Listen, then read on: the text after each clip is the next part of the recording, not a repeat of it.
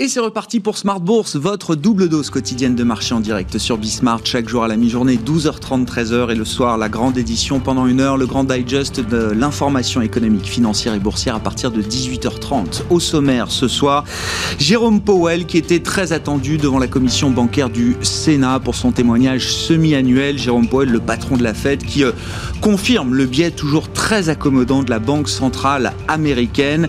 Il y a évidemment des perspectives d'amélioration pour les américaine un peu plus tard cette année, mais nous sommes encore très loin de nos objectifs. Les progrès à venir seront lents et il faut encore des progrès supplémentaires, significatifs pour euh, envisager de commencer à discuter d'un resserrement de la politique monétaire aux États-Unis. Il faut des progrès sur le marché du travail, sur le front de l'inflation également, notamment quand on regarde les secteurs qui ont été les plus affectés par la crise euh, économique et la crise pandémique. Voilà les messages envoyés par Jérôme Powell aujourd'hui qui confirme donc, je le disais, le biais très accommodant de la Réserve fédérale américaine. Pas de changement à attendre pour plusieurs mois au moins, voire peut-être plusieurs trimestres sur le réglage de la politique monétaire mais les marchés, eux, sont toujours dans l'idée, l'anticipation qu'il y aura peut-être demain un peu plus d'inflation qu'aujourd'hui, y compris après les, les effets de base et les effets transitoires que l'on pourra observer dans les, les prochains mois. Et euh, ainsi, les, les, taux américains restent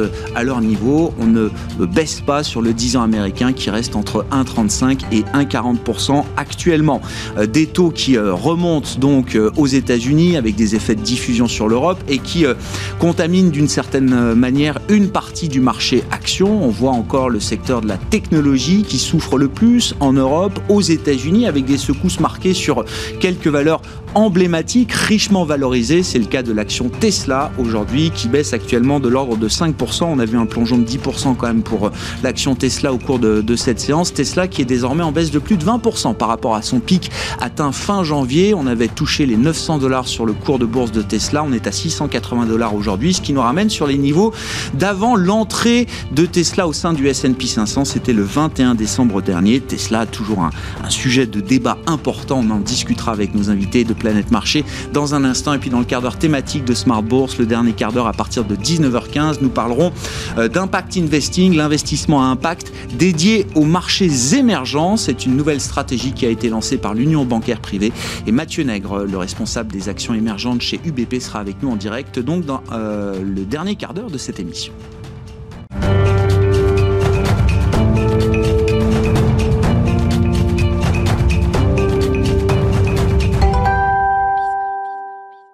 Un CAC 40 qui arrive à clôturer dans le vert ce soir. Résumé complet de cette séance avec Nicolas Pagnès depuis la salle de marché de Bourse Directe. Clôture dans le vert ce soir pour le CAC 40. L'indice parisien gagne 0,22% à 5779 points au terme d'une séance hésitante dans l'attente de la prise de parole de Jérôme Powell. Jérôme Powell qui a déclaré devant la commission bancaire du Sénat que la Fed maintiendra encore sa politique euh, accommodante pour un certain temps alors que la reprise de l'économie américaine est selon lui inégale. Celle-ci euh, reste selon le président de la Fed fragile à de nombreux égards et notamment en ce qui concerne le marché du travail. En ce qui concerne les craintes inflationnistes, Jérôme Powell estime que la pandémie a laissé une empreinte significative sur l'inflation et que celle-ci ne constitue pas une menace pour le moment. Un discours qui a eu tendance à rassurer les marchés euh, ce soir, tandis que les rendements obligataires restent tendus aux États-Unis, avec un taux à 10 ans aux alentours des 1,36% et un taux à 30 ans aux alentours de 2,19%. En Europe, le Bund allemand se tend euh, également après s'être légèrement détendu hier à la suite du discours de Christine Lagarde devant le Parlement européen qui avait annoncé suivre de près les rendements obligataires afin de s'assurer que les conditions de financement soient toujours favorables pour soutenir l'économie européenne dans euh, la période actuelle. On notera d'ailleurs que l'inflation euh, en zone euro repasse dans le positif pour atteindre 0,9% sur un an au mois de janvier. Par rapport au mois de décembre, les prix à la consommation progressent de 0,2%.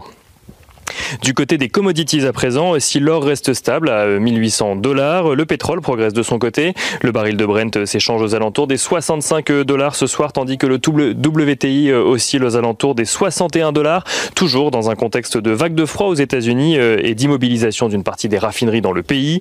Euh, de manière plus générale, les matières premières ont le vent en poupe. Les métaux précieux, les métaux comme l'argent, le palladium, le zinc ou encore le nickel étaient euh, recherchés aujourd'hui. Du côté des valeurs à suivre à la bourse De Paris dans un premier temps. Total annonce avoir fait entrer deux actionnaires, la Banque des Territoires et Crédit Agricole Assurance, au capital de deux portefeuilles projets d'énergie renouvelable en France à hauteur de 50% chacun. Total qui progresse ce soir, porté également par la hausse des prix du pétrole. On notera à Paris la progression des valeurs de l'aéronautique avec notamment Airbus qui figure parmi les valeurs en tête du CAC 40 ce soir, mais aussi euh, Safran ou Thales qui sont liés euh, au secteur à la suite euh, des nouveaux déboires de Boeing sur son modèle 777. Air France est également bien orienté ainsi que Accor ou les foncières avec la perspective de l'allègement des mesures de restriction au Royaume-Uni. On notera euh, euh, également face à la progression de certaines valeurs cycliques le recul des valeurs liées à la technologie sur le CAC 40 comme Worldline ou encore ST Microelectronics dans le sillage euh, du recul des valeurs tech à Wall Street sur fond de valorisation jugée excessive après avoir compté pendant plusieurs mois parmi les valeurs les plus recherchées à Wall Street. Wall Street où le Nasdaq perd d'ailleurs un peu plus de 1% à l'heure de la clôture parisienne après la perte d'environ 2,5% affichée en clôture hier soir.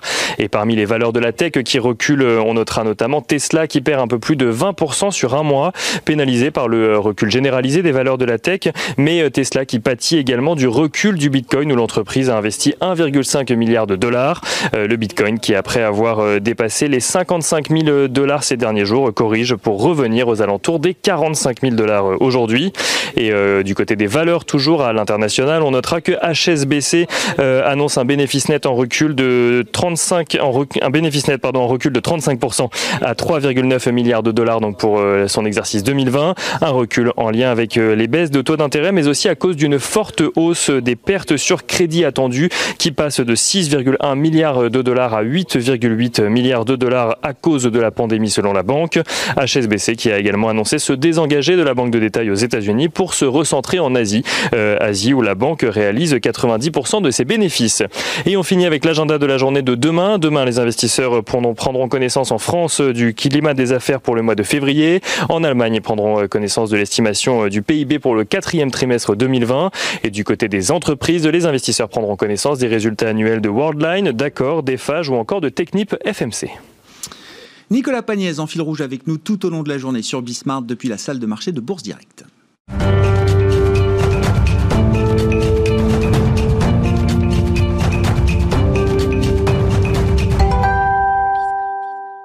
Trois invités avec nous pour décrypter les mouvements de la planète marché. Gilles Bazissier est à nos côtés en plateau, le président d'Equity GPS. Bonsoir et bienvenue euh, Gilles. Bonsoir Merci d'être là. Merci à Adrien Dumas de nous accompagner également. Bonsoir Adrien. Bonsoir Vous êtes directeur des investissements de Mandarine Gestion. Félicitations au passage pour ces nouvelles fonctions et cette nouvelle responsabilité au sein de, de Mandarine Gestion. Et Vincent Chéniaud qui est avec nous à distance en visioconférence, le directeur de la recherche marché de General Investments. Bonsoir et bienvenue à vous euh, Vincent. Je commence avec vous Vincent parce que Jérôme Poel était évidemment très attendu dans un contexte euh, de remontée des rendements euh, obligataires avec des taux réels également qui euh, depuis quelques jours commençaient à remonter aux États-Unis. Que retenez-vous du discours, du témoignage de Jérôme Powell devant le, Sénat, la commission bancaire du Sénat aux États-Unis? Il faut noter qu'en parallèle du discours de Jérôme Powell, sans doute encore très accommodant, les réactions de marché sont assez intéressantes. C'est-à-dire que ni les taux ni le dollar ne baissent franchement sur le discours de, de Jérôme Powell. Que faut faut-il en retenir, Vincent? Non, je, pense que M. Powell ne s'est pas euh, ému outre mesure de la remontée des rendements qui, pour lui, euh, reflète euh, essentiellement une amélioration des perspectives économiques et en quelque sorte la politique de reflation qui est en place est en train de, de fonctionner. Ceci dit, M. Powell dit euh, que nous sommes, la Fed est encore très loin euh, d'avoir rempli ses objectifs, euh, aussi bien en termes d'emploi que d'inflation. Et donc, pour l'instant, il n'y a aucune raison pour que la Fed commence à, ralentir typiquement ses achats, puisque ce sera le, premier signal de, retrait de la Fed. Mais, M. Powell ne donne aucun signal dans ce sens. Donc, on reste dans l'idée euh, d'une reprise économique qui va être très forte sur le second trimestre euh, et puis au cours de l'été. Euh, et dans le même temps, un soutien de politique économique qui reste extrême, puisqu'on attend les décisions budgétaires très prochaines aux États-Unis, et, on a la Fed qui continue d'acheter 120 milliards par mois. Donc on a cette combinaison tout à fait inhabituelle d'une économie qui est en train de rebondir ou, qui s'apprête à rebondir très fortement, et en même temps un soutien de politique économique qui est sans, précédent. et, effectivement, c'est un facteur, ce sont des, des facteurs inhabituels et très forts pour, pour les marchés.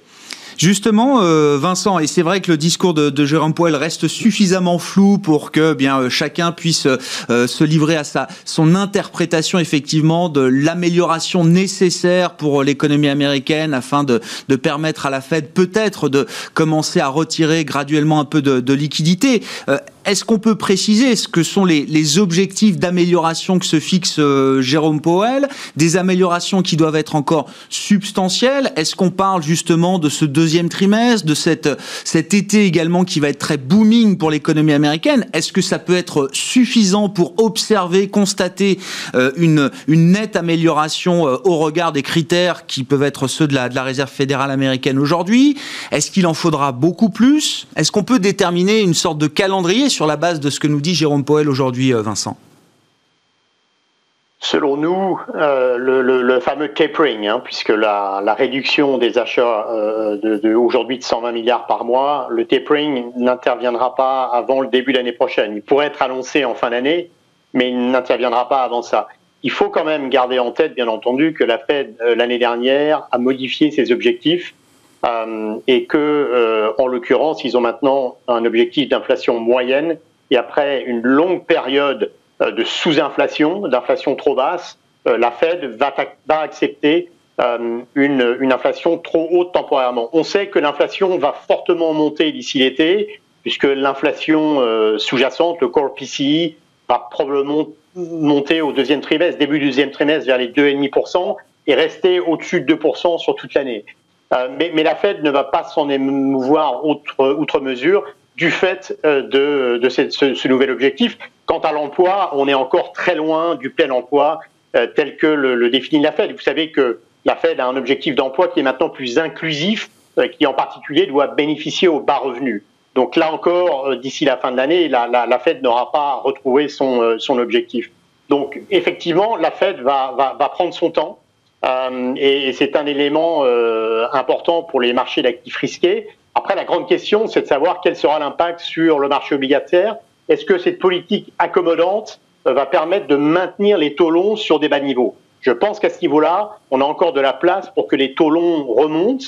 La, Fed, en quelque sorte, peut, contrôler les taux réels à travers ses, achats d'obligations, mais et encore, pas totalement, mais, mais pas, elle ne peut pas complètement contrôler les anticipations d'inflation. Et en l'occurrence, dans un contexte de boom économique, avec une politique économique très accommodante, les anticipations d'inflation peuvent continuer de grimper euh, et avec eux les rendements Treasury. Est-ce que alors la Fed va être en retard et c'est son c'est sa stratégie d'être en retard évidemment. Jusqu'où peut-elle être en retard, euh, Vincent? Est-ce qu'il y a un cas Comment est-ce que vous sous-pesez le, les chances d'avoir une inflation durablement plus soutenue demain pour l'économie américaine, au-delà des effets transitoires et des effets liés à la forte reprise économique qu'on va connaître dans les trimestres euh, devant nous? Qu'est-ce qu'on peut imaginer après de la dynamique d'inflation, euh, notamment en lien avec le marché du travail américain? Est-ce que vous voyez un, cycle plus inflationniste une fois ces effets transitoires euh, passés ou est-ce que c'est plutôt l'idée d'un retour à la normale qui prévalait avant la crise pandémique?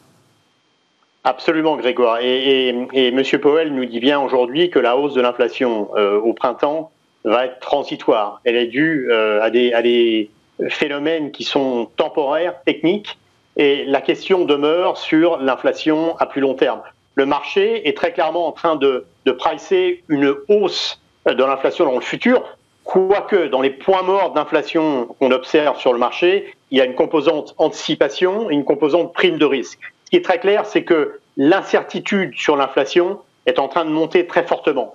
On a des, arguments dans les deux sens euh, concernant l'inflation, euh, notamment un output gap euh, qui reste encore négatif, donc des ressources disponibles, une compétition qui est très forte, notamment via le digital. Mais de l'autre côté, on a ce soutien de politique économique qui est sans précédent. Euh, je rappelle quand même que M2, la masse monétaire, en croissance d'environ de 25% en glissement annuel. Dans le même temps, on a un stimulus euh, budgétaire qui est extrêmement fort. Donc est-ce que ça, ça ne va pas euh, durablement changer les anticipations d'inflation qui elles-mêmes, on le sait, sont centrales dans le processus inflationniste? On a encore d'autres points d'interrogation, notamment sur les salaires. Vous savez que dans le stimulus fiscal, on a éventuellement une hausse des salaires, un doublement du salaire minimum sur 5 ans. On n'est pas tout à fait certain que ça va passer, en tout cas pas dans cette pas dans cette ampleur, mais là encore, ce que décideront les, les démocrates, le Sénat en particulier en la matière, sera très important pour l'inflation. Donc il y, a, il y a vraiment un point d'interrogation sur l'inflation à moyen terme, et euh, ce, cette incertitude ne veut pas être levée rapidement. Et encore une fois, dans un contexte de très forte croissance au printemps et à l'été, hmm. et euh, d'inflation également temporairement très forte, inévitablement, le marché va s'interroger euh, et va s'inquiéter des risques de, de, de hausse durable de l'inflation. Bon, messieurs, vos, commentaires, vos réactions. Alors, ce qui est intéressant, c'est sur le marché action, euh, peut-être, euh, Adrien Dumas, de, voir des investisseurs qui sont de plus en plus tiraillés. je comprends que le narratif de reflation était euh, perçu comme constructif. L'idée inflationniste est peut-être plus négative pour l'investisseur action. Est-ce qu'on a un moment un peu de friction, de, de bascule peut-être là chez les investisseurs actions Oui, effectivement. Alors, il y a deux façons de voir les choses. La première, c'est en termes d'allocation. Effectivement, les secteurs qui sont favorisés par un scénario de reflation, on va retrouver euh, l'appétit des investisseurs. Ça, c'est clairement vu maintenant depuis, euh, depuis le début de l'année. Donc les, tout, ce qui est très exposé au taux favorablement euh, sont les secteurs qui ont plutôt bien performé, là où les, activités à duration longue, avec de la forte visibilité, euh, ont eu des performances plutôt, euh, faibles, voire très négatives. On parlera tout à l'heure de, quelques exemples de, secteurs ou de valeurs. Donc ça, déjà en termes d'allocation, ça se traduit. Et puis effectivement, la deuxième question qui vient après, c'est est-ce qu'on va pas, parce que l'inflation va pas trop vite, est-ce que cette remontée des taux va pas trop vite Elle sera négative en termes d'allocation pour la classe action par rapport à d'autres classes d'actifs? là, il faut bien avoir en tête deux éléments. Euh, le premier, c'est qu'une remontée des taux rapide, ça pose quand même pas mal de questions pour les bilans des entreprises. Euh, on est quand même en phase de sortie de crise. Il y a beaucoup d'entreprises qui sont encore très endettées alors qu'ils se sont refinancées. Euh, mais voilà, on voit bien qu'une hausse des taux aurait des conséquences quand même importantes sur la croissance attendue des résultats pour l'année prochaine et, pour, surtout pour 2022. Donc ça, c'est déjà un premier élément. Il y a aussi la capacité à passer l'inflation aux clients. Hein. La, notion de pricing power qui est quand même aussi difficile dans une période de, alors certes de boom économique, mais où on, voit bien que le, le consommateur va rester exigeant et que ça va être compliqué pour pas mal d'industries de passer cette, cette inflation-là. Donc voilà, la, question pour les investisseurs actions, c'est l'impact sur les marges, sur les résultats d'un scénario plus inflationniste euh, à 2-3 ans. Et là, effectivement, il y a encore là aussi beaucoup de questions ouvertes et en tout cas euh, des manières à s'inquiéter potentiellement effectivement dans l'impact de ces, de ces, éléments sur les croissances de résultats. Mmh. Gilles, Gilles euh, Bazissir, vos commentaires là aussi. Hein, L'inflation est au cœur de tout euh, en ce moment. C'est vrai que c'était une arlésienne pendant des années. On a l'impression que peut-être là, on a un cas plus favorable, plus solide sur l'idée d'une inflation demain. Si je pars des ratings qui sont réajustés quotidiennement chez, chez Equity GPS, le, le, rating mondial, je crois que je l'ai jamais connu euh, aussi bas, euh, Gilles. Si, avant, alors c'est que je m'en souviens plus, mais ça fait longtemps qu'on se connaît et qu'on se parle. 2,4 sur 10 pour les actions mondiales. C'est ça, donc ça veut dire que euh, le marché mondial a été moins intéressant à détenir pour les investisseurs longs. dans 24% des cas seulement dans le passé. Donc on commence à se situer dans des zones qui sont plus, plus proche de, de la, d'une surévaluation patente euh, que, euh, de, euh, que, que, que, d'être investi à 100% ou plus, comme certains investisseurs actuellement sont investis à plus de 100%. ceci étant dit, les marchés actions ont tendance à monter sur le moyen terme, le moyen et long terme. Donc 2,4 sur 10, ça a correspondu dans le passé à des performances nulles moyenne d'accord, euh, des marchés actions euh, dans le monde. Donc ça veut dire qu'on est quand même maintenant, euh, alors que vous vous rappeliez il y a quelques trimestres, hein, on avait des, oui. des, des, potentiels de performance. On vient de 7, 8, 9 sur 10, c'est ça sur les ratings qui à 30, 40 ou 50 de performance annualisée à horizon 3 mois. et on a eu plus que ça. Hein, sur certaines des périodes euh, depuis, euh, depuis 12 mois. Donc on a une posture qui est beaucoup plus, beaucoup plus neutre, clairement neutre, voire légèrement euh, réservée sur les marchés actions mondiaux. Et vous savez que nous aimons bien simplifier les problèmes complexes et nous regardons l'appréciation par le marché du risque inflationniste hein, par les taux longs mhm. et l'évolution des taux. Et comme les taux sont en train de monter, bah, c'est puissamment défavorable en relatif pour euh, les marchés euh, actions. Sans compter le fait que, bien sûr, les cours ont, monté, ce qui fait une deuxième raison d'être beaucoup moins positif aujourd'hui sur les actions au sens large. 2,4 sur 10, ça reflète quelque chose d'homogène au sein des marchés actions ou est-ce que, au contraire, justement, c'est un, un faux chiffre, ou en tout cas un chiffre qui nécessite peut-être de regarder les choses plus précisément? C'est une vue d'hélicoptère. Ultra synthétique. Ouais.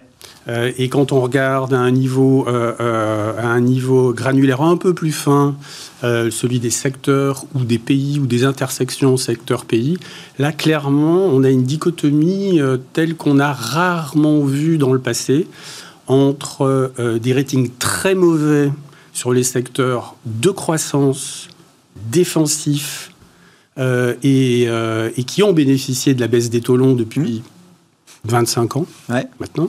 Pour incarner, euh, c'est quoi euh, La tech l'IT. Alors la euh, tech, on a 0, ok. 0 sur 10 sur la tech. D'accord.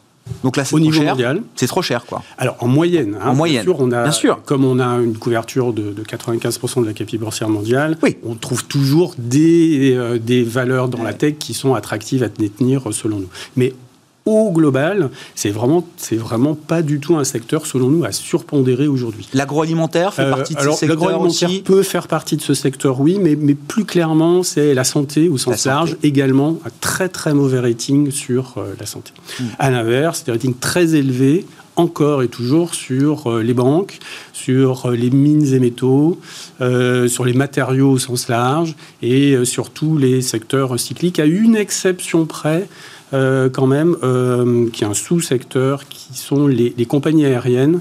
Euh, là, on, considère que, que, les compagnies aériennes sont assez dangereuses au niveau actuel. Elles sont très jouées. il y a beaucoup de rachats de shorts, sans doute. Euh, mais euh, il ne faut pas oublier qu'elles ont dû se refinancer pendant toute la période difficile et qu'il est probable que les profits futurs, euh, s'ils reviennent, et si en effet l'effet la, des vaccins est aussi favorable qu'on peut l'espérer sur l'économie mondiale, une grande partie des résultats ira aux, aux détenteurs d'obligations et de dettes Hmm. et beaucoup moins ah euh, aux porteurs actions. Il n'est pas impossible qu'on continue de revoir à terme, d'ailleurs, une poursuite d'augmentation de capital dans ce secteur. Donc là, c'est un secteur cyclique que nous n'aimons euh, absolument pas aujourd'hui. D'accord. Même s'il profite quand même à plein quand même de la perspective de réouverture, vous dites sur des perspectives, des horizons de long terme, vous dites euh, il y, a mieux à faire. Il y a beaucoup, il y a beaucoup mieux à faire. mieux à faire selon nous. Vincent, Vincent Chéniaud, je, reviens vers vous avec euh, là aussi la, la, vision globale qu'on peut avoir des marchés face à cette remontée des rendements euh, obligataires des marchés euh, actions. Est-ce qu'on a une idée du, du niveau de douleur ultime qui ferait le cas action deviendrait moins intéressant? Est-ce qu'on en est encore loin? Euh, Avec l'idée évidemment qu'il faut peut-être faire des arbitrages et des choix différents aujourd'hui avec euh, le niveau des, taux d'intérêt et la perspective peut-être d'une poursuite de cette remontée des, euh, taux longs. Est-ce que le, marché action est encore résilient à cette remontée des taux, Vincent? Oui, alors je, ne pense pas qu'il y ait un niveau magique euh, de, de, taux longs qui euh, deviennent euh, rédhibitoires pour les actions. en tout cas, je pense qu'il est un peu trop tôt pour, pour s'alarmer. en particulier, il faut garder en tête que la hausse des taux longs qu'on a observée a été réalisée essentiellement par les anticipations d'inflation. Si on regarde le Treasury 10 ans américain, qui a augmenté depuis le mois d'août de, de 85 points de base, euh, ça s'est fait environ 65 points de base sur euh, les anticipations d'inflation et 20 points de base très récemment sur les taux réels. Cette hausse de 20 points de base des taux réels euh, n'est pas suffisante, je pense, pour menacer l'équilibre financier global. ensuite, on n'a pas de niveau magique, mais on peut comparer le rendement des actions et le rendement des obligations. Alors, c'est vrai que la prime de risque a baissé aux États-Unis, et que euh, on se rapproche de, de, 3 et effectivement c'est pas c'est pas c'est pas très élevé. C'est quand même beaucoup plus confortable euh, en Europe euh, où on a des earnings yield qui sont très largement supérieurs au rendement obligataire avec des, des, des, écarts là de plus de 5 points qui restent quand même relativement confortables. Donc je, je ne pense pas qu'on ait atteint un niveau de rendement obligataire qui menace à ce jour le, le, marché action dans son ensemble. Mais c'est sûr que on est dans un nouveau paradigme financier. On a eu l'occasion, on a eu l'occasion d'en parler précédemment. Euh, avec des, des, valorisations qui vont être tirées et des corrections qui vont être plus fréquentes. Donc l'aspect tactique est important. Euh, à propos d'Europe, euh, Vincent, euh, comment est-ce que vous expliquez le fait que Christine Lagarde se soit sentie obligée hier de réagir à, la diffusion de la hausse des taux aux États-Unis sur la partie européenne? Alors dans une moindre mesure, hein, c'est pas une corrélation parfaite, mais c'est vrai qu'on suit un peu le mouvement avec quand même beaucoup moins de, de force. Le, le 10 ans français est à peine revenu à zéro. On n'a pas encore revu un 10 ans français positif. Comment est-ce que vous comprenez le fait que Christine Lagarde encore une fois, se soit senti obligé de réagir à ce phénomène dès hier en indiquant que la BCE surveillait, monitorait, comme on dit dans le langage des banquiers centraux, la remontée des rendements obligataires. Oui, alors la, BCE, cette euh, nouvelle BCE, euh, sous la présidence de Madame Lagarde, semble en effet très, euh, très, très proche des marchés, puisque la BCE s'était déjà émue de, la hausse de l'euro et avait rappelé il, y a quelques semaines, quelques mois, que euh, une nouvelle baisse de taux n'était pas à exclure, euh, ce qui était euh, clairement un, effet d'annonce pour essayer d'endiguer, de, limiter la hausse de l'euro. Et maintenant, elle, s'inquiète, elle s'émeut de la hausse des rendements obligataires. Elle a été moindre qu'aux États-Unis, mais c'est vrai que sur la partie très longue de la courbe, sur le 30 ans et au-delà, on a quand même des, mouvements significatifs puisque le, le 30 ans euro, Bund ou, ou presque OAT, euh, le, les taux 30 ans ont monté de d'environ 45 points de base quand même euh, depuis euh, depuis la, mi-décembre. Donc c'est quand même significatif et c'est sûr que sur les conditions financières, le, niveau des rendements longs a un impact important. Donc la, la BCE s'en émeut. Après, est-ce que cette intervention verbale est crédible? Que peut faire la BCE Est-ce qu'elle pourrait augmenter ses achats d'obligations à un moment, au printemps et à l'été, où l'économie va s'améliorer, ou euh, également en Europe, on a une hausse euh, sensible de l'inflation. Je rappelle que l'inflation sous-jacente, le core CPI, est passé de 0,2 à 1,4%.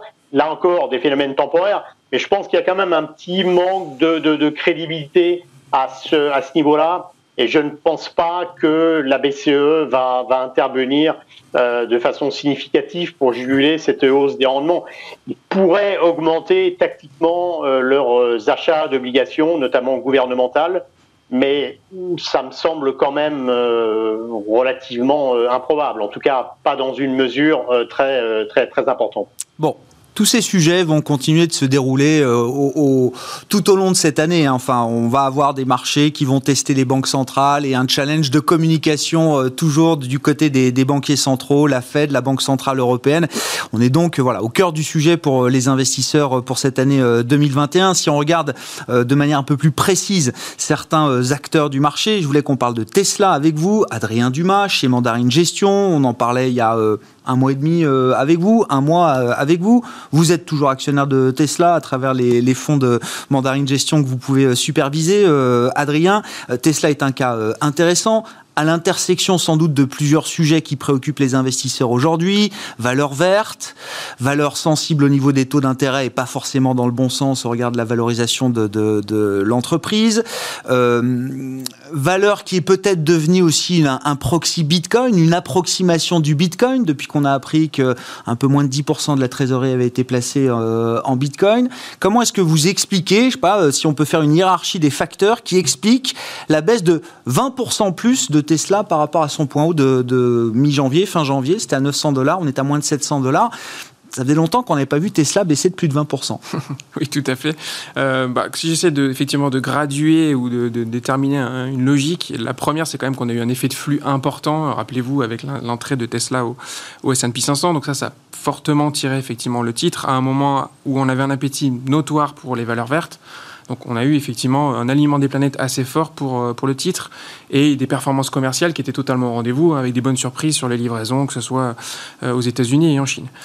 Qu'est-ce qui s'est passé depuis? Donc effectivement déjà on a un scénario de taux qui effectivement change un peu la donne. On parle de nouveaux paradigmes.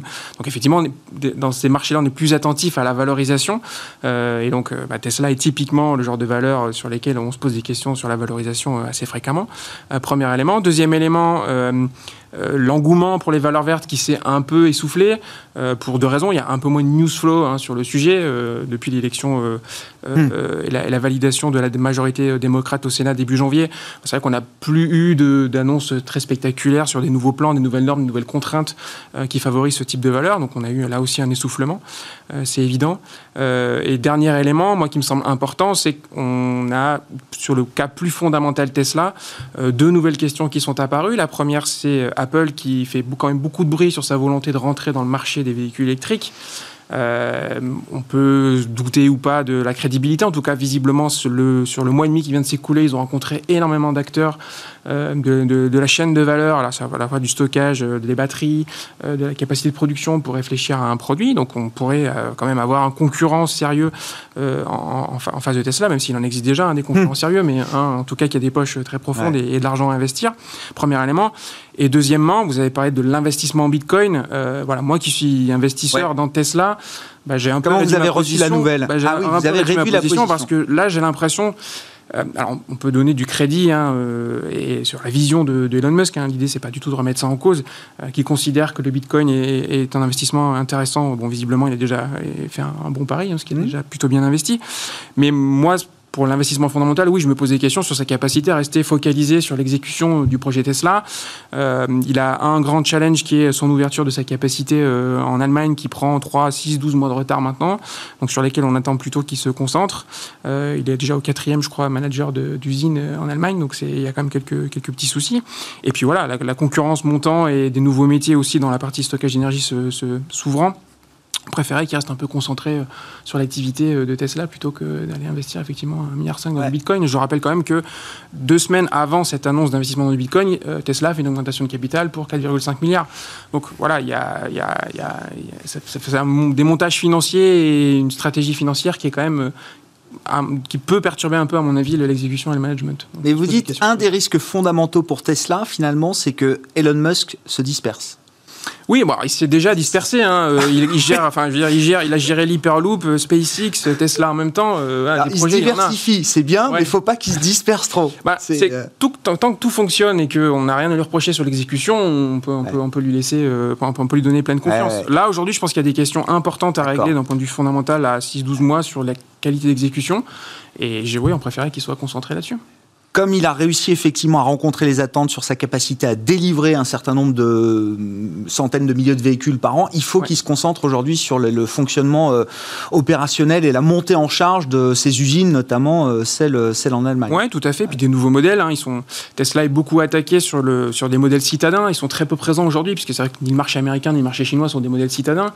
Euh, si Tesla veut crédibiliser ses parts de marché en Europe, ils, vont forcément réfléchir à un modèle. On, parle du Tesla modèle 2, hein, qui sera une petite citadine pour faire face justement au, développement de notamment des acteurs européens qui, pour lesquels visiblement euh, ils auraient un marché et des capacités à se développer. Donc voilà, il y a plein de questions euh, de développement sur lesquelles on aimerait effectivement que, que, Tesla et Elon Musk passent plus de temps plutôt qu'effectivement d'aller euh, investir sur le Bitcoin. Mais Vous disiez également il y a un mois, Adrien, quand je vous demandais qu'est-ce qui vous fera vendre Tesla, c'est la montée en puissance de la concurrence. Mm. Il y a peut-être un nouveau concurrent là qui vient d'arriver public, comme on dit aux États-Unis, à travers un SPAC. Donc euh, ces véhicules destinés à signer des acquisitions, un SPAC qui s'appelle Churchill et qui vient de signer son acquisition en alors mettant en bourse, c'est un montage un peu euh, financier, une fusion renversée, on va dire, euh, une société qui s'appelle Lucid, qui est peut-être le premier pure player américain concurrent de Tesla dans le véhicule électrique. C'est une société californienne qui a été monté par un ancien ingénieur de, Tesla. Euh, la boîte combinée, la Churchill plus Lucid, ça vaut déjà, ça vaut 24 milliards de dollars, comme ça d'un coup d'un seul. Oui, c'est la, bah, c'est la beauté des SPAC. crédibilité on met effectivement à la technologie qui sera derrière. Effectivement, comme c'est quelqu'un qui vient de chez Tesla, on va lui donner du crédit pour euh, bah, avoir ramené son carnet d'adresse et discuter effectivement avec les bons fournisseurs et, bien travailler la technologie. Bon, voilà, c'est difficile de dire si, ça sera un concurrent sérieux de Tesla. Ce qui est sûr, c'est que le nombre effectivement d'acteurs qui investissent massivement euh, dans dans, ces nouveaux, dans ces sujets de mobilité propre augmente tous les jours et que dans les acteurs sérieux, on peut noter deux, trois grands chinois qui ont l'avantage d'avoir un marché domestique qui va leur être principalement réservé parce que on voit bien qu'il y a des enjeux protectionnistes hein, sur, ces, sur ces technologies, sur ces savoir-faire. La Chine va tout faire pour qu'il y ait un acteur chinois qui émerge. Les États-Unis favorisent aussi Tesla, hein, on l'oublie souvent, mais euh, euh, dans le plan de relance de, Joe Biden, il y a la volonté de, donner des subventions aux, véhicules électriques fabriqués aux États-Unis. Et à part Tesla, il n'y en a pas, parce que même General Motors fait, fait la majorité de ses composants au Mexique ou au Canada.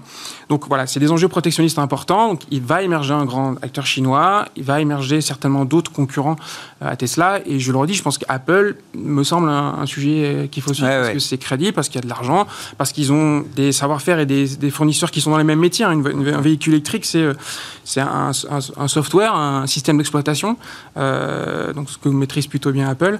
Euh, et puis tout ce qui est autour des caméras, des sensors, voilà, des, métiers que, sur lesquels Apple a des grosses compétences et, connaît des écosystèmes de, fournisseurs et de technologies. Donc à suivre. Bon, sur le sujet Tesla, toujours passionnant et je le disais qu'il y a l'intersection de plein, plein d'enjeux. Euh, Gilles, qu'est-ce que vous inspire? Déjà, euh, Tesla, euh, la note de Tesla chez Equity GPS 2 sur 10. 2 sur 10. Donc, très réservé. Et, pour nos clients conseillés, enfin pour ceux, pour, pour ceux qui, pour nos hedge funds, clients hedge funds conseillés, on leur suggère d'être short. Hein, ah oui, carrément. Euh, il y a beaucoup de façons euh, de, de, de, commenter de façon négative l'évolution future. Hein, ils n'ont pas passé du cours de texte là. Le premier, c'est ce qu'Adrien mentionnait, c'est la concurrence. Mais c'est une double concurrence. On a une concurrence à la fois financière, avec beaucoup d'entreprises qui sont attirées par la valorisation très élevé du titre Tesla, euh, et pour euh, coter ou, euh, intéresser des investisseurs, parce qu'on regarde souvent le monde coté, mais le monde du non coté également très important et bénéficie également de façon très importante des, flux, des flux de reflation dans le monde actuel.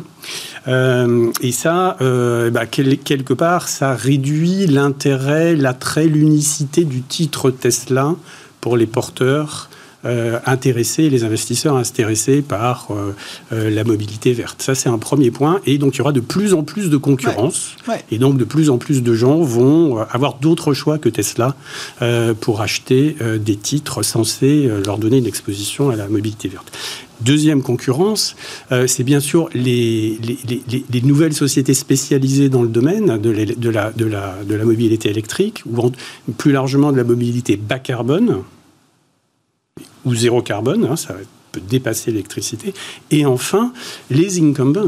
Il hein, ne faut pas oublier euh, nos bons vieux euh, Stellantis, Daimler, BMW, dont le patron a récemment euh, dit, d'ailleurs, je crois que c'était hier ou avant-hier, que selon lui, la croissance, Tesla aurait plus de mal à croître à l'avenir que dans le passé. Ah si je dis pas de euh, bêtises, Volkswagen a vendu plus de véhicules électriques en Europe que Tesla euh, au terme de l'année 2020. Hein. Oui, non, mais ça paraît évident. Et, donc, ça, ça, fait de la ça monte, quoi. Et tout ça, ça fait de la concurrence pour les clients, mais ça fait également de la concurrence pour euh, le, talent technologique mm. pour, pour, pour, pour, pour, attirer les, les, les, les, les, profils les plus prometteurs dans ces entreprises-là.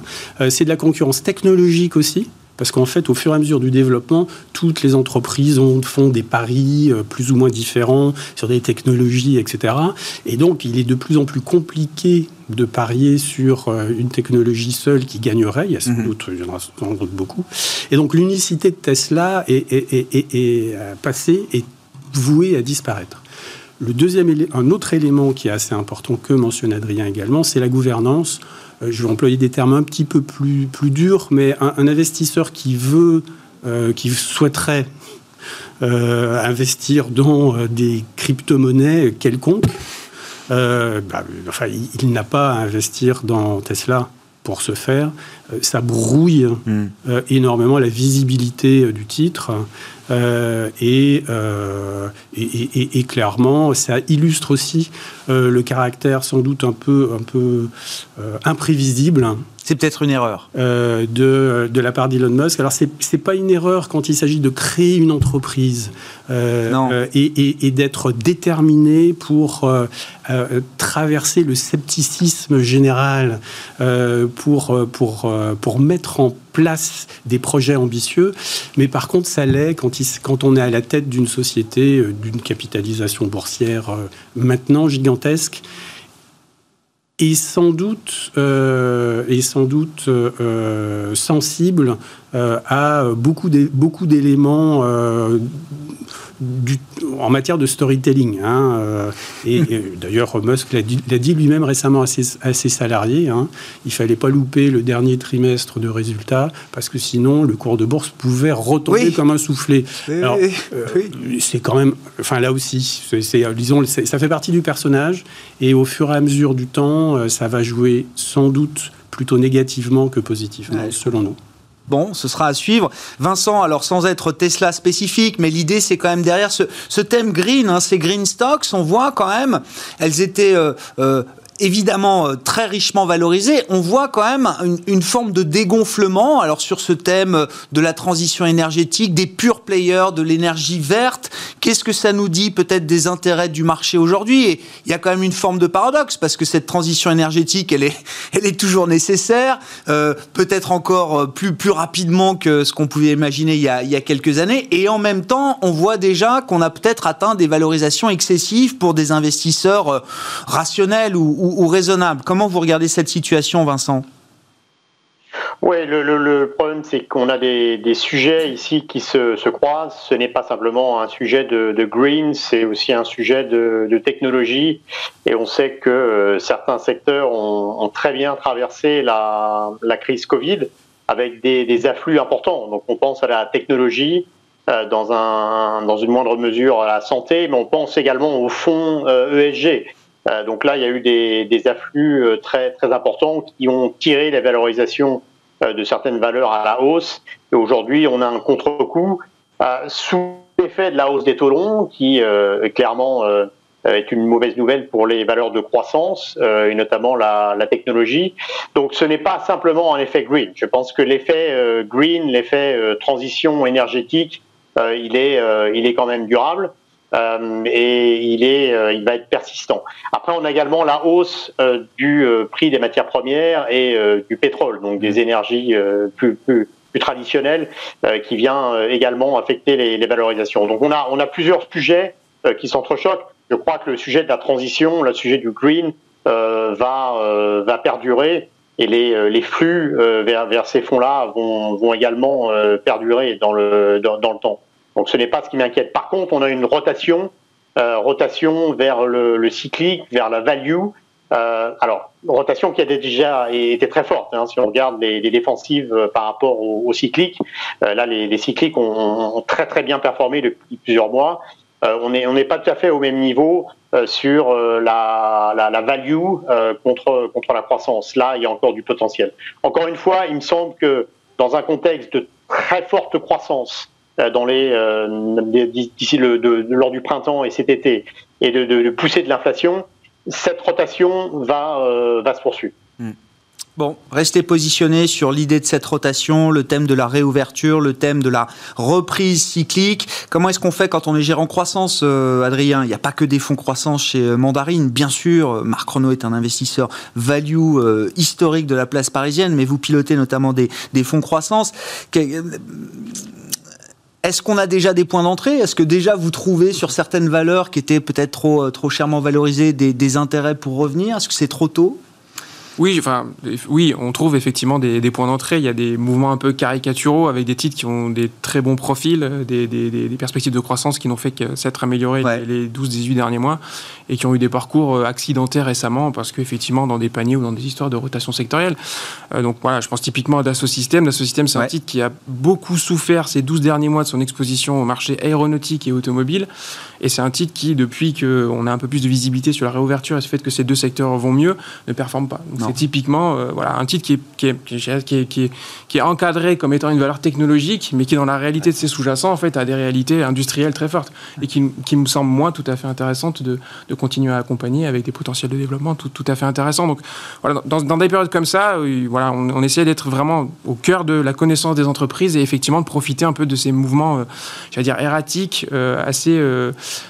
assez binaires et qui permettent effectivement de matérialiser des, opportunités. Euh, l'autre élément, c'est d'être un peu plus effectivement sélectif sur les niveaux de valorisation et de faire attention aux deux éléments que je mentionnais tout à l'heure. C'est, je pense, les, la capacité à, passer les hausses de, matières premières au, au, client final, parce que je pense que ça, c'est un élément assez différenciant dans l'univers des valeurs croissances. Il y en a qui ont le potentiel de passer les hausses de prix, d'autres, c'est plus difficile. Euh, et puis, le, niveau de. Même face à une demande qui va être booming, vous dites pour certaines entreprises, ce sera quand même. Oui, par nature, il y a des métiers où on sait qu'il faut 6, 12, 18 mois pour réussir à passer la, la hausse de prix parce que c'est des métiers un peu plus fragmentés où, euh, où on n'a pas une capacité d'innovation qui permet de justifier la hausse de prix. Donc euh, voilà, typiquement, on parlait de la consommation de base. Bah, c'est des métiers qui, avec des pétroles, un pétrole qui va faire 40 à 60, 60 dollars, aura des impacts sur euh, les composants et donc le, prix final du, du, enfin, dans la marge brute du, du, du fabricant. Donc voilà, on, fait, on est attentif à ça. Et je parlais aussi des, bilans parce que vous l'avez mentionné, c'est que 20 bips de hausse de taux réel aujourd'hui, mais moi je pense qu'il faut continuer à faire attention au, niveau, sujet bilanciel et que si cette hausse de taux perdure, on va se reposer la question effectivement des niveaux d'endettement de certaines, certaines du coût de financement pour euh, certaines entreprises. En conclusion avec vous, euh, Gilles, alors euh, on a compris, il y a des secteurs évidemment moins bien notés chez vous aujourd'hui avec bah, peut-être moins d'espérance de gain. À l'inverse, qu'est-ce qui vous paraît intéressant aujourd'hui, sectoriellement parlant, spécifiquement parlant? Oui, alors là, aussi, à la base, hein, on établit nos ratings valeur par valeur hein, sur plus de 7000 valeurs dans le monde. Donc on a des bons ratings et des mauvais ratings sur tous les pays dans tous les secteurs, euh, car euh, il faut, selon nous, hein, la, l'agrégat sectoriel ou, euh, ou, pays est une simplification et une synthèse qui peut être utile, mais il faut redescendre au niveau, euh, au niveau spécifique, valeur par valeur, hein, euh, pour avoir une, une, véritable gestion active. Mais, mais, si on reste donc dans le, le, le, thème des grandes cycliques, on a récemment écrit encore une fois sur une valeur norvégienne, Norsk Hydro, qui est un des géants de l'aluminium dans le monde. L'aluminium est plébiscité euh, par euh, tous les par tous les environnementalistes comme étant partie faisant partie de l'économie circulaire au plus haut point. Vous savez que l'aluminium est recyclable à l'infini. Euh, et Norsk Hydro, euh, alors l'inconvénient de l'aluminium, c'est qu'il est, euh, l'aluminium primaire est polluant à produire, mais l'avantage relatif de Norsk Hydro, c'est qu'ils ils ont un avantage, ils, ils par tonne d'aluminium primaire produite, ils émettent 30% de moins de gaz à effet de serre que leurs concurrents. Dernier point, la société a effectué un lobbying très efficace auprès de Bruxelles et Bruxelles qui, est, qui, a, euh, qui a augmenté des droits de douane de façon très importante sur des importations en provenance de pays tiers, en particulier sur la base du caractère polluant mhm. des fabrications euh, dans des pays tiers moins exigeants euh, que les pays nordiques en Europe ou que la communauté européenne dans son ensemble. Et donc ça, ça a amélioré très sensiblement la capacité bénéficiaire de Nord Stream, surtout son aval d'extrusion d'aluminium. Merci beaucoup, messieurs. On s'arrêtera là pour ce soir. Merci d'avoir participé à Planète Marché. Gilles Bazissir, président d'Equity GPS, Adrien Dumal, directeur des investissements de Mandarine Gestion, et Vincent Chéniaud, qui était avec nous à, distance. Merci à vous trois. Vincent, euh, le directeur de la recherche marché de Generali Investments.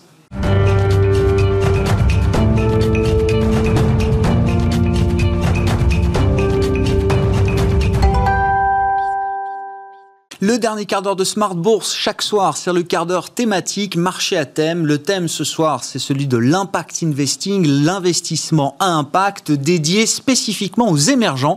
Et on en parle avec Mathieu Nègre, qui est avec nous par téléphone depuis la Suisse, responsable des euh, actions émergentes chez UBP, Union Bancaire Privée. Bonsoir et bienvenue Mathieu. Merci beaucoup d'être euh, avec nous. Euh, les stratégies d'impact, d'impact investing existent depuis quelques années maintenant au sein d'UBP, mais vous avez récemment décidé de décliner une stratégie d'impact spécifiquement sur, sur les émergents, une innovation qui est encore assez peu répandue, je dois dire. Mathieu, quelle a été l'idée de départ pour bâtir cette, cette stratégie et comment est-ce que cette stratégie d'investissement impact se décline spécifiquement pour les émergents? Oui, ah bah écoutez, euh, le, le fonds Impact a été lancé en 2018. Euh, C'était l'idée euh, qu'ont eu d'autres sociétés de gestion, mais on faisait partie euh, des précurseurs, je dirais, dans ce domaine, de laisser de développer une approche impact le secteur listé, puisque historiquement c'est une classe d'actifs qui existait euh, dans les marchés privés, le private equity, le venture capital. Euh, mais si on voulait le rendre accessible au plus grand nombre, il fallait aller euh, vers des investissements lissés pour s'attaquer à euh, des sociétés de plus grande taille, à des, investissements plus liquides et plus accessibles. et donc ça, ça s'est lancé en 2018 et très rapidement, moi je travaille dans, dans, dans, le même bureau que Victoria Leggett qui avait lancé ce, ce premier fonds. il nous est apparu que les émergents étaient un, un secteur tout à fait approprié pour ce type d'investissement. pour des raisons dont, dont on peut parler maintenant si vous voulez. Oui, bien sûr. Euh, oui, oui, c'est, qu'est-ce qui fait quelle est la spécificité justement de l'impact investing dédié aux, émergents? Est-ce qu'on y retrouve les mêmes thématiques, les mêmes verticales que l'impact investing dont on parle pour nos économies développées ou est-ce que ce sont déjà des, des sujets différents, euh, Mathieu? Alors, on y retrouve les mêmes thématiques en partie, euh, mais pas toujours les mêmes acteurs, et puis on s'intéresse à des choses différentes. Donc, deux choses que je dirais sur, sur ce sujet. La première, c'est que euh, nous, on fait de l'impact investing dans le cadre, si vous voulez, des objectifs de développement durable des Nations Unies. On essaie de faire un lien entre un développement durable et les sociétés dans l'activité. Et quand on s'intéresse aux objectifs de développement durable et à la durabilité des entreprises, on s'aperçoit qu'il y a énormément de choses à faire dans les euh, émergents euh, qui sont d'une certaine manière déjà faites dans les pays riches. Euh, quand on parle d'accès à l'eau, ou, à l'électricité ou à certains services éducatifs de base.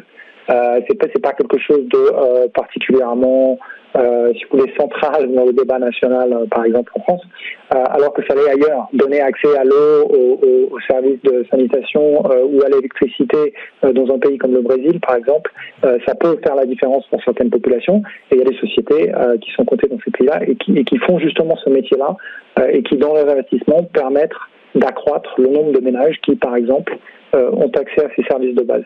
Donc ça, c'est le premier élément. Le deuxième élément, c'est que euh, on a des sociétés euh, dans les émergents qui ont des spécialités, que parfois on ne retrouve pas euh, dans, les pays développés. Si vous vous intéressez par exemple à la chaîne de valeur de, de, beaucoup de produits industriels, mais en particulier de la voiture électrique ou des batteries, ou de ce type de technologies qui sont utilisées dans la transition énergétique, vous allez retrouver un très grand nombre de sociétés qui sont basées en Asie, en Chine, à Corée, à Taïwan, et qui sont potentiellement négligées euh, par les fonds qui ont un focus plus sur, sur le Japon, l'Europe ou, les États-Unis. Donc, via cette approche, on a aussi accès à des sociétés qui sont des champions de ces secteurs-là euh, et qui peuvent être utiles du point de vue de leur impact, par exemple, sur la transition énergétique. Quand, vous dites société dans les émergents, euh, Mathieu, votre univers d'investissement est avant tout euh, focalisé sur des sociétés émergentes, enfin qui sont euh, flaguées, si je puis dire, ou immatriculées dans des dans des pays émergents, ou est-ce que ce sont également des sociétés globales dont l'activité est très présente dans les émergents? Écoutez, aujourd'hui, beaucoup de multinationales euh, ont des activités partout dans le monde, donc il faut, il faut un critère précis, objectif. Nous, le critère qu'on a retenu, c'est euh, le seuil de 50%, soit des revenus, soit des actifs. Euh, donc, à partir du moment où vous avez 50% de vos revenus ou de vos actifs, même si votre place de cotation est New York, si votre incorporation est aux Pays-Bas, alors vous, vous, pouvez être concerné par un investissement de, notre fonds émergent. Est-ce qu'on peut citer quelques exemples emblématiques justement de, de sociétés qui font partie de vos vos convictions et peut-être définir aussi quel type d'impact elles ont. Alors parce que c'est toujours euh, la, euh, l'approche de l'impact investing a, toujours cette notion extra-financière en équivalence avec la performance euh, financière. Sur les thèmes que vous avez cités, est-ce qu'il y a des entreprises euh, emblématiques, euh, Mathieu, et comment on mesure justement la performance d'impact de ces entreprises? Alors la question de la mesure d'impact est effectivement une question critique. On a une estimation d'un indicateur de performance non financier pour chacun de nos investissements. qui constitue la mesure, le, le, cœur, si vous voulez, de la mesure d'impact. Alors, des exemples emblématiques. Malheureusement, euh, je ne suis pas un gérant US, donc je ne peux pas citer quelque chose d'aussi euh, célèbre que Tesla, dont vous parliez juste un instant. Euh, mais je peux trouver, je, je, je, peux essayer de faire de mon mieux. Il y a une, une société qui est assez connue de, des investisseurs internationaux qui s'appelle Safaricom, qui est le leader des télécoms et de la téléphonie mobile au Kenya, ouais. et qui a développé, si vous voulez, des services d'accès à la finance euh, via de la technologie euh, de base et aussi de plus en plus maintenant les smartphones qui s'appellent M-Pesa euh, et qui permet de améliorer l'accès aux services financiers au Kenya de, de, de, manière significative. Donc ça paraît comme par exemple étant nos investissements. ailleurs, des sociétés. Alors bon, là, on, on descend d'un cran si vous voulez en termes de emblématiques, mais en Inde, vous avez une société qui s'appelle Bandhan Bank, qui est née il y a de nombreuses années euh, en tant qu'association de microcrédit et qui aujourd'hui est devenue une banque avec une licence nationale en Inde et qui a toujours ce focus sur les petits entrepreneurs euh, et accompagner les petits entrepreneurs dans toute leur carrière depuis leur premier microcrédit euh, jusqu'à, dans le meilleur des cas, donc tous les services financiers qu'on peut qu'on peut proposer aux entrepreneurs qui ont réussi et qui a toujours, si vous voulez, cette cette éthique et euh, cette concentration sur les questions euh, sociales euh, depuis toutes ces années. et puis pour parler de, de technologie, puisqu'on parlait de, de transition uh-huh. énergétique, on a dit que vous avez tout un ensemble de leaders sur les différentes questions énergétiques.